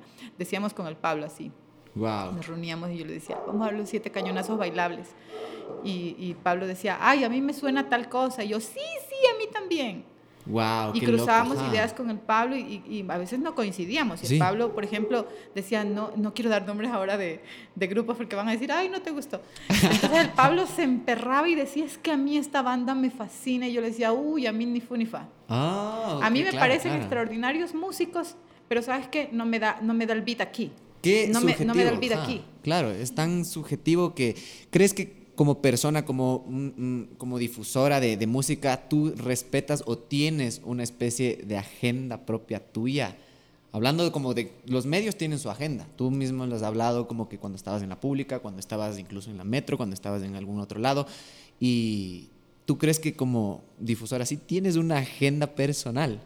En momentos en que los medios de comunicación manejan sus propias agendas setting, que las noticias eh, son tergiversadas, que el arte eh, que se difunde en, estos medios también está eh, condicionado. El tener una agenda independiente es un privilegio. El poder tener una agenda independiente es un privilegio. Es, un verdadero privilegio. Entonces, por ejemplo, cuando yo estuve en Teleonda, yo tuve una agenda independiente Hasta Que que, se se me ocurrió poner botas locas de sui generis Ajá. en momento en que los militares tenían una, un conflicto. Entonces, las frecuencias en este país, las frecuencias de, de radiodifusión estaban en manos de los militares. Claro. ¿Mm? Y tú vas y ¡ay! Yo era na, na, na, na, si Incluso Rage Against the Machine este pusiste, creo que lo Y luego lanzo Rage Against the Machine, Killing in the Name of. ¿Y qué te saco la O sea, chucha, eso no, se, eso no se escuchaba. O sea, Entonces, claro, o sea, lanzas por primera vez en la historia de la vida Rage Against the Machine Killing in the Name en la radio nacional. Plof, o sea, wow. plof, se va, se va. Es Qué que se poder de poner play, cachas. Se larga, claro. ¿Cómo mandabas? ¿Mandaban en discos, acetatos, En cassettes? CDs. Todo era en la- CDs. había, habían cassettes, habían discos compactos y a- había mm, eh, LPs, habían los vinilos, pues en esa época también. Y todo eso, de todo eso tú mandabas música, o sea, a veces. Y yo, claro, me conocía de... vinilo. Perfecto, claro, en la teleonda, por ejemplo, habían, todo estaba en anaqueles gigantes y me acuerdo que entrabas y el primer anaquel era grupos eh, de vinilos. En, en grupos Ok. estaba en la A, ABBA. Primerito estaba el ABBA, el, el, Euro- el disco de Eurovisión de ABBA. Ajá. Eso es una cosa de la época de mi mamá, viejísima, pero yo como crecí con esas cosas, yo era fascinada, entonces venga, y poníamos Claro. todas esas maravillas y luego de este lado estaban todos los contemporáneos, ¿no? En esa época, lo que hoy ya es súper antiguo, Rage Against the Machine, Claro. era wow, lo nuevo. Ajá. Que nunca, o sea, traían cosas que se supone que si están ahí son para que las toquen, pues. Entonces, Claro. o sea, no traes el disco de Rage Against the Machine para que esté en un baúl. Claro. Si está ahí el disco y yo oigo una canción que, que me parece chévere, la voy a poner. Claro, y como vengo con este de proceso de Ajá. que te saco la chucha ya. Ajá. Entonces ahí pongamos, pongamos. Qué loco. Y se va y se va. Oye, incluso tú fuiste compañera de Ligor, locutando. El Ligor fue locutor. Claro, por supuesto. En la. Era la radio es- del, del Roosevelt, del papá de Ligor. El Roosevelt y Casa, en esa época de radiofrecuencias, entonces empiezan a repartirle eh, eh, frecuencias de radio a alguna gente que se consideraba que podría tener algún nivel de, de- de influencia colectiva chévere, entonces le daban a asambleístas. En esa época el Roosevelt, el Roosevelt era congresista. Y entonces le daban a gente que pudiera eh, influir positivamente en la comunidad, las radiofrecuencias. Ajá. Así también a gente por el poder. Sí. Pero entonces el Roosevelt era una, una persona correcta que venía ya de un proceso de radiodifusión en la Tacunga con la. Radio Impacto. Entonces le dan la radiofrecuencia y se ponen en su estudio jurídico por ahí en el centro eh, la, la radio, en la oficina, detrás de lo- del buffet de abogados funcionaba la, la Impacto.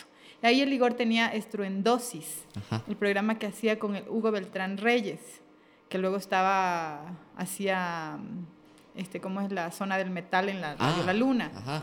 Entonces eh, ellos hacen eh, Estruendosis, yo tengo grabado ese primer programa de ellos. Así. Uy, ahí estábamos todos, todos. Entonces cuando me botan de allá de la teleonda me fui a dar, todos los botaditos, todos los botaditos fuimos a dar en la Impacto. en esa época. Todos los que tú botaditos. pusieron play algo indebido. Ajá, todos los que le pusieron el ay ching, play, te fuiste. Ajá. wow. Welcome, to la- welcome to Impacto. y entonces, claro, o sea, eso, ese tema de, las, de manejar las agendas, eh, pero es que verán, o sea, ¿cómo es posible que, que alguien se permita juzgarte por lo que pones o no pones después de haber luchado y construido un espacio que nadie carajo te ayudó Es a que, construir? es que eso es lo loco porque que- tú como, por ejemplo, yo cuando escuchaba la metro, te voy a decir, yo había, en la mañana escuchaba porque me gustaba para vestirme para el colegio, pero llegaba la noche, que me acuerdo que tú tenías como por la tarde, noche el horario, y yo decía, esto de ley tengo que escuchar, a ti y el vagón alternativo del, del Edwin, ¿cachas? Entonces eh, te conectas no solo con la música, no solo con la voz, te conectas con el gusto de esa persona para armar las playlists, ¿cachas? Entonces, obviamente... y no estaba tan turro mi gusto, diga. no, yo, yo escuchaba, tu- yo creo que tu programa marcó mucho a la Metro. Yo creo que la Metro, para mí llegó a ser la Metro justo por tu programa. Tú, de hecho, justo empezaste a poner música en español en la Metro, porque era una agenda bastante de inglés. ¿cierto? Claro. Tú sí llevaste a otro nivel a la, a- a la Metro en, en- en general como en programación, ¿no? Que ahora es algo que le caracteriza, caracteriza bastante a la Metro, que difunde, es creo que de las únicas que difunde bastante como de esto de... de la movida independiente, la movida alternativa de acá, como que escuchas todo el día y puedes toparte con algo ecuatoriano, ¿no? A mí me parece eso súper chévere, como que se ha popularizado como una estación alternativa, ¿no? Y creo que tú sí jugaste un papel súper importante. ¿Cuál fue tu, cómo fue tu salida de la metro? Porque fue como que te saltaste, ajá, porque para mí fue triste. Fue súper triste. o sea, creo que para lloré mucha yo, fue triste. Lloré yo, lloraron mis compañeros y lloró don Jesús. Cuéntame un poco eso. Bueno, bueno, la, la metro eh, fue mi casa y fue mi vida.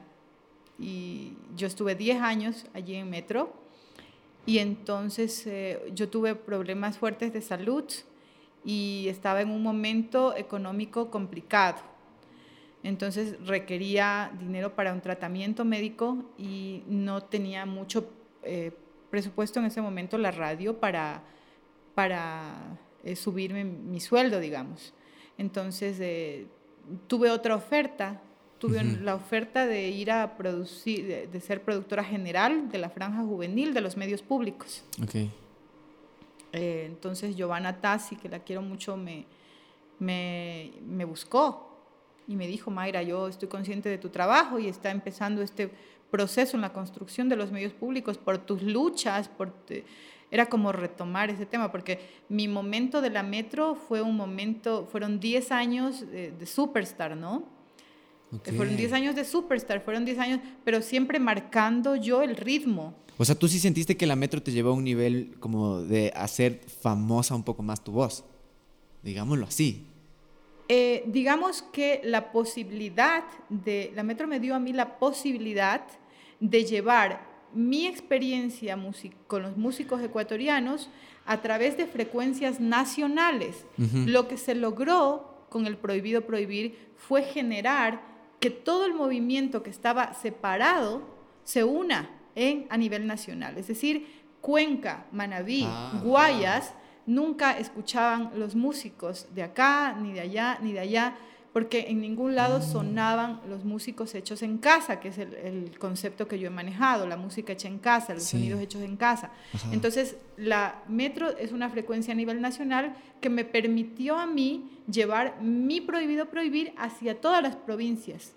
Entonces, gente de Guayaquil escuchando Sally Mileto al mismo tiempo que en Cuenca y Manabí. O sea, la Metro fue la plataforma para tu plataforma. Sí, fue la plataforma para mi plataforma y tuve mucho respeto y acogida de parte del dueño y cariño de parte de mis compañeros, a los cuales he querido mucho. Y entonces em, la gente logró recibir, entonces se logró que el prohibido prohibir se transforme en un enlace nacional. Ajá. Eh, entonces, para mí es un análisis político, estratégico, social. Totalmente. Porque logras hacer esto con el país. Fue un proyecto de país.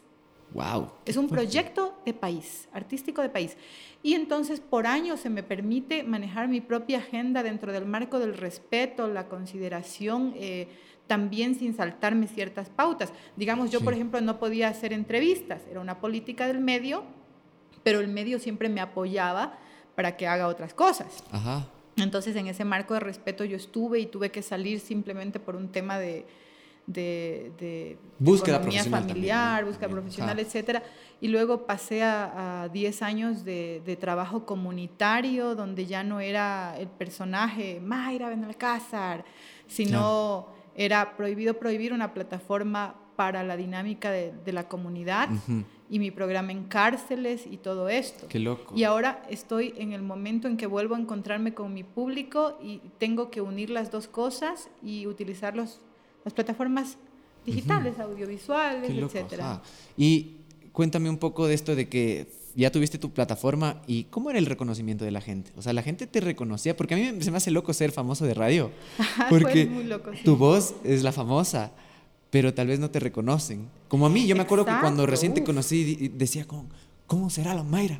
Uy, me, me, me, todo el mundo me imaginaba que era así, flaca, flaca, flaca, flaca, con el cabello negro, largo, largo, y las uñas negras, y así súper metal, súper dark, como decía. Ah. Y luego salgo yo súper funky, así súper chubby, rubia. Sí, de hecho, exacto, ajá. Ese, ese como imaginario que existe atrás de la radio es focazo, porque hay gente hasta que se llega a, no sé, se llega a identificar tanto que se crea una figura y se enamora de esa figura, ¿no? No les gusté. Tú eres hermosa. Yo ayer que estaba hablando con un pana dijo, oye, y la madre es guapaza. Gracias, amigo, tan bello. Él sabe quién es. Entonces, sí, claro. O sea, de hecho, yo les tengo que confesar ahora en las confesiones de invierno aquí con Shardy que a mí me daba mucho miedo las cámaras.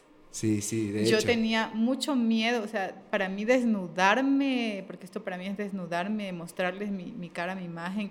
Yo siempre he sido como, no los espejos, no las fotos, y por eso es que de la antigüedad tampoco hay muchas fotos mías, no hay fotos en conciertos. Y yo em, me veía en los conciertos que alguien se acercaba a tomar una foto y huía como un vampiro, corría por los rincones y no quería que nadie me tome fotos.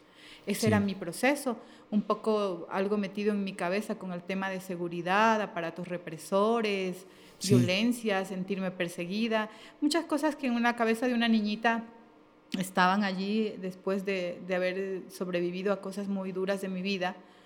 Em, entonces, e, eso a mí me marcó mucho y no, no, no me atrevía a enfrentar tampoco cámaras y me daba miedo. O sea, tú estabas en una zona de confort con la radio. Con la radio, fuchas. Estar aquí hablándoles y viéndoles así me ha costado dos años, desde que salí de la radio pública para acá, me ha costado dos años enfrentarme a ustedes a través de las cámaras, me cuesta. Eh, hoy, antes de que, hoy cuando estábamos grabando esto, yo era así, ponle más arriba, ponle más abajo, no aquí, bonita. están ahí. están ahí. Entonces, eh, yo estoy luchando y estoy trabajando con, con esto, que para mí es súper nuevo. Qué loco. Me parece increíble justo por eso, porque yo conocí justo ese lado tuyo. Me acuerdo en una entrevista que el Steven te hizo una, una, un boomerang, alguna foto y tú dijiste, espérate, ¿qué hiciste? A ver, trae para acá, ven para acá. Esa, esa foto. Esa, esa huevada. Entonces, claro, me acuerdo que le hiciste borrar, que no dejaste que suba. No, sí, yo soy, soy así muy temática. Fue, ajá, ajá, pero me parece súper eh, natural y como muy congruente con esto de la radio, ¿no? Como encontrar tu seguridad en tu voz y también justamente como que empiezan a flaquear otras cosas, ¿no? Entonces, pero con, yo viéndote cuando ya generas tu contenido ahora en redes, digo, qué increíble la May, porque sé que te costaba Me bastante. Costó. Y, y, sé cuánto te cuesta aún, y aún así estás ahí. Hay mucha gente que Aquí, oye, pues tú que me obligas a venir. Por eso mismo, pues, cachas, es, es como no limitarte por esa zona de confort, sino buscar más allá y saber que, a ver, no me gustan las redes, pero ya sé que esto es la nueva huevada, o sea, yo tengo que meterme a estas redes malditas, vamos a hacerlo a mi estilo. Me voy a robar a la morita. Se van a robar, nada, nadie me roba a la morita. Entonces, cachas, es como dejarse un poco llevar también con la corriente y tener un diálogo, cambiar este diálogo interno, ¿no? Yo creo que tú has hecho bastante eso para seguir con tu causa, porque al fin y al cabo no es solo el prohibido prohibir, no es solo la plataforma, sino es una causa personal tuya que le da sentido, un chance a tu vida. Tú has hecho esto desde niñita. Eso me parece full loco, que has estado metida en esto desde niñita y tú nunca te soñaste como algo distinto, siempre te viste como una persona que está difundiendo y radiodifusora. ¿Siempre fue tu sueño? Sí. Sí, eh, digamos que ni siquiera he llegado a, ver, a, visualizarlo como un sueño. Fue tu Porque hay gente que dice, mi sueño siempre fue hacer radio, mi sueño fue hacer música.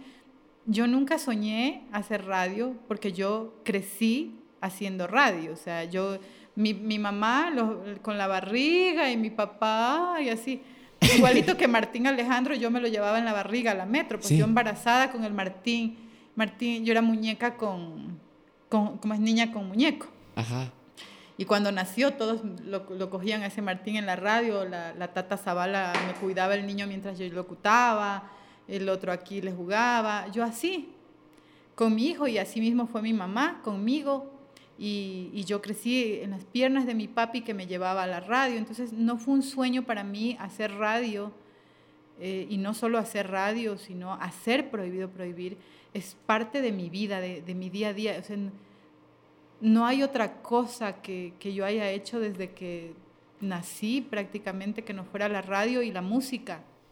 Tú dices esto de que, y creo que es una frase que utilizas en tus programas, que jugar Jugando a, la radio. Ah, eso me parece hermoso porque tuve una conversa con la, con la Juana Guarderas que ella también dice mi manera de seguir niña y de era seguir jugando, o sea, cómo podía yo seguir jugando el teatro. Entonces todos encontramos como nuestra manera de seguir jugando. Yo sigo jugando. Vos estás jugando ahora aquí. Yo estoy jugando. La Morita te invitó a jugar. Claro, ella me invitó a jugar. Ella inventó el juego, en realidad. Tricky. Pero creo que siempre estamos jugando, siempre buscamos a esto. Y creo que el que no está jugando, el que no siente que lo que está haciendo es un juego, no por, por, por, por menospreciar la actividad, sino por la diversión que existe y este niño que te sigue diciendo, qué bacán, estoy, estoy divirtiéndome con esto y descubriéndome aún Creo que eso es súper lindo. Y Tiene que hacer un capítulo de dos horas amigo porque, porque hay tanto que hablar. ¿Tú qué crees? ¿Cuánto, crees? ¿Cuánto tiempo crees que vamos hablando? Claro, aquí tenemos que hacer un capítulo de dos horas. ya la morita nos saca un cartel, pero ya nos van a callar. Ya, nos hay algo que quiero, que quiero contarles y es que, es que eh, también la magia de la, de la radio, pero también de la música, porque es que la radio es algo, es una plataforma y la música es otra. Sí. Yo lo que he logrado es unir las dos plataformas, pero son dos plataformas, porque la música es una plataforma gigante, maravillosa, la radio es otra de donde tú puedes difundir muchas cosas. De hecho, durante todos estos años, 10 eh, años también en, los medios públicos, en la radio y la tele pública, con énfasis en la radio, yo logré conectar eh, con procesos de, de, comunidad diferentes que no necesariamente eran musicales. ¿Ya? Y allí yo tuve una enseñanza brutal. Es el despojarte en algún momento de, lo que tú eh, eres como una imagen y conectarte con la gente y ceder los micrófonos a los demás. Entonces yo, por ejemplo, tuve una situación de salud delicada en, en esos 10 años que me llevó fuera de la radio por casi tres meses. Entonces, y yo dije, ¿y yo voy a dejar que pongan cualquier pendejada en la radio? No. A ver, República Urbana, Plan Arteria, Zona del Metal, ¿quién más está por ahí sin radio? Vengan, toditos. Vamos a hacer algo que se llama la casa tomada. Entonces hicimos tres meses de prohibido prohibir, la, era la casa tomada. Y se turna, entonces se turnaron todos los compañeros y oh. iban, eh, un día iban los Plan Arteria, otro día iban los Zona del Metal, otro día iban los República Urbana, todos. ¡Wow! Es que es eso loco, o sea, prohibido prohibir ya no era solo un programa, era un, una plataforma. Una plataforma y más allá también de una plataforma, era una manera de pensar esa plataforma. Sí, es eso, es como un cariño tan grande. Entonces, quiero contarles que en este momento para mí es difícil quiero contarles que para mí este momento es difícil porque yo no tengo un equipo de trabajo. Yo eh, tuve un equipo de trabajo, miren, cuando yo estaba en la metro, cuando estaba en otras radios, yo tenía allí toda la plataforma para, para llegar a ustedes poniendo todo mi, mi concepto, mi cariño, mi exploración, mi investigación. Cuando yo estuve en los medios públicos tuve un equipo maravilloso de trabajo durante años con quienes todavía estoy compartiendo, ahora haciendo algunas cosas y con, y con ellos me apoyé para llevar también e, ese producto. Pero yo no tengo ahora un equipo de trabajo y tampoco tengo las posibilidades y los recursos económicos como para montar una producción. Y me ha pasado una cosa muy fuerte, muy fuerte, que yo cuando salí de todo eso, yo pensé y dije, wow, yo le he entregado tantos años a, a esta escena que estoy segura y convencida que cuando yo ahora decida retomar esto, van a levantar cientos las manos y me van a decir, May, hagamos el proyecto audiovisual, llevemos el prohibido prohibir, hagamos el prohibido prohibir, porque yo juraba, juraba que este proceso, este proyecto que se ha llevado adelante por tanto tiempo, la gente lo, quería mucho y, y lo iba a apoyar como salgamos adelante, hagamos algo. Y me di cuenta, maravillosamente, que lo que tú no haces no lo hace nadie. Sí, totalmente. Y que no puedes esperar demasiado de nadie, ni bueno ni malo. No es juzgar a nadie, sino que hay que aprender a, seguir caminando tu propio proceso. Entonces, todas las personas que están esperando para tomar acción en sus vidas, eh, dependiendo de que alguien les apoye para hacer algo, no lo hagan, porque no va a suceder. Realmente las cosas que tú no haces va, va a sonar triste, doloroso, porque empecé hablándoles de la colectividad y de caminar de la mano. pero, pero es así. No duden en tomar acción de sus vidas, de sus carreras, de, su arte, de nada. Tomen acción de manera inmediata porque si esperan a que algo suceda, no va a suceder. A mí me pasó. A mí hasta hace poco me está pasando. Yo esperé eh, tener respaldo de mucha gente que diga, ay, sabes, eh, aquí está una cámara, hagamos esto, hagamos el otro, y, eso nunca sucedió. Jamás sucedió. Y por más puertas que he golpeado, eso no ha sucedido. Entonces he buscado y he encontrado maravillosamente la oportunidad de explorarme a mí misma y romper ese miedo y hacerlo yo sola. Siempre va a haber un recurso, siempre va a haber un recurso que permita llegar a la gente, porque siempre estará prohibido prohibir. Qué hermoso, May, qué hermoso. Justo para mí eso es lo que me queda demasiado de ti, de tu evolución, justo con lo de las redes, como tú muestras de este lado tuyo también, como de, se nota cómo te cuesta todo esto de las redes, lo has dicho, lo has hablado justo en estas charlas que das y aún así estás ahí. Creo que lo que dices es muy valioso porque depende mucho de nosotros. Si nosotros no podemos hacerlo, nadie va a venir a hacerlo por nosotros. Oye, Mike, qué hermoso tenerte aquí. Para mí ha sido hermoso poder conversar contigo así de largo y dar la vuelta a la mesa. Ahora vamos al encebollado. Ahora vamos al esmeraldeño. Gracias. Algo que le quieras decir ahí a la gente que te ve y te escucha, unas últimas palabritas. Quiero agradecerle muchísimo, muchísimo. Eh, a todas y todos los adictos a la intensidad que por años han formado y forman parte de mi vida em, y decirles que mi compromiso sigue siendo el del primer día, que es eh, la honestidad desde la comunicación y la música para compartir con ustedes procesos que queridas y queridos compañeros desde las plataformas musicales y otras alternativas artísticas están haciendo.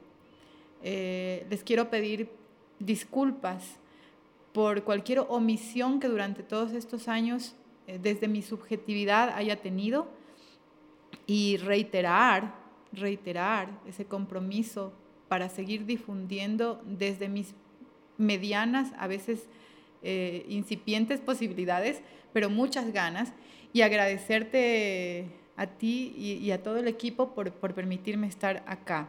Les quiero muchísimo y forman parte fundamental de mi vida de la historia del prohibido prohibir. Gracias. Tú eres parte de la historia de la escena de acá, de la música de acá y de la difusión de acá. Para mí esto es un momento muy lindo, muy emocionante y voy a llorar. Qué hermosa. Gracias por estar. no llores. No, llores, por favor. gracias por estar aquí, Mai. Muchas gracias. Oigan, gracias a ustedes también por ver, por escuchar. Qué arrechos que son. Los que están en el Spotify, váyanse al YouTube. Los que están en el YouTube, váyanse al Spotify. Acuérdense que esto no es una entrevista, esto es una conversación. Esto fue Dilemas, Ideas y Vidas. Nos vemos la próxima semana. Cuídense y chao. Chau, chau, chau, chau. Qué triste. No, mentira. Que ya se acabó. Dios mío, qué bestia, cómo le dimos gusto a la lengua, qué horror.